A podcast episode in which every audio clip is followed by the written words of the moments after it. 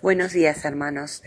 Quería compartirle algunas cosas que me han venido esta mañana estando en oración, profundizando con el Señor y preguntándole eh, que Él me hable que me revele qué cosas quería en este tiempo para mi vida, para la vida de la iglesia.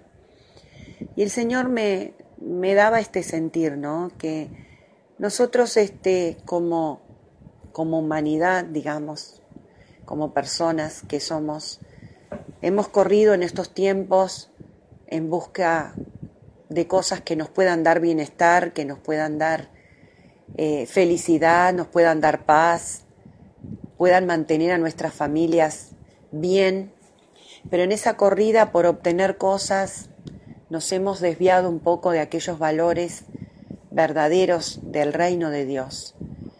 Y el Señor me decía que tenemos que volver al sentir que tuvo Juan el Bautista, cuando él dijo arrepiéntanse, porque el reino de los cielos ha llegado.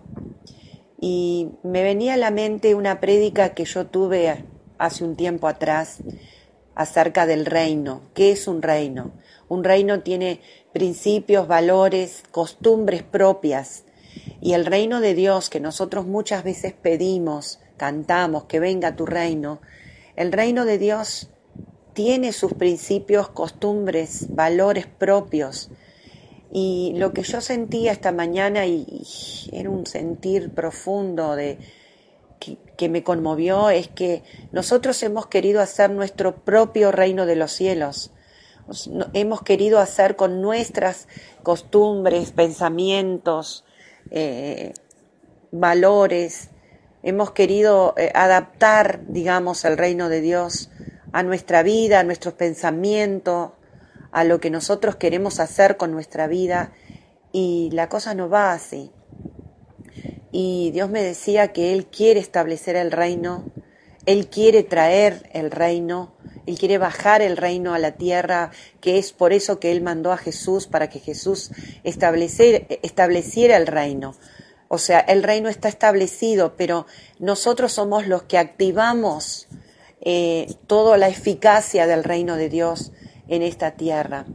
Pero todavía seguimos con nuestros propios, eh, nuestro propio reino, digamos.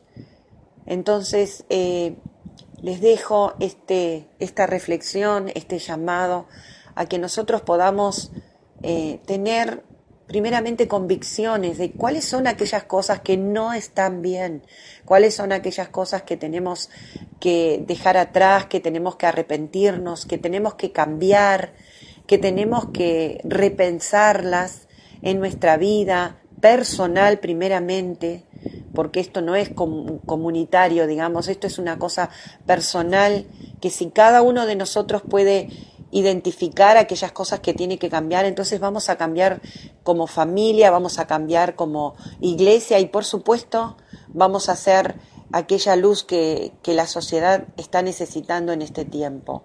Pero esto es una reflexión para la iglesia.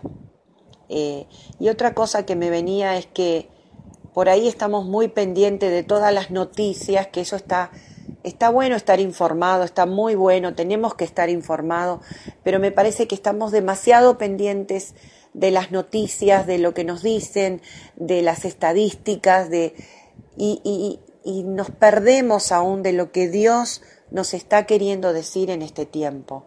Entonces, hay cosas generales que ya sabemos, ya sabemos que tenemos que cuidarnos, que ya sabemos que tenemos que en lo posible guardarnos en nuestros hogares. De hecho, Dios quiere que hagamos eso. Eh, entonces, esas cosas generales e importantes ya las sabemos. Entonces, pongamos nuestra atención, pongamos nuestra búsqueda, apartémonos solos a buscar qué es lo que Dios nos quiere decir en forma personal, como familia y como iglesia. Eso es el sentir que tengo.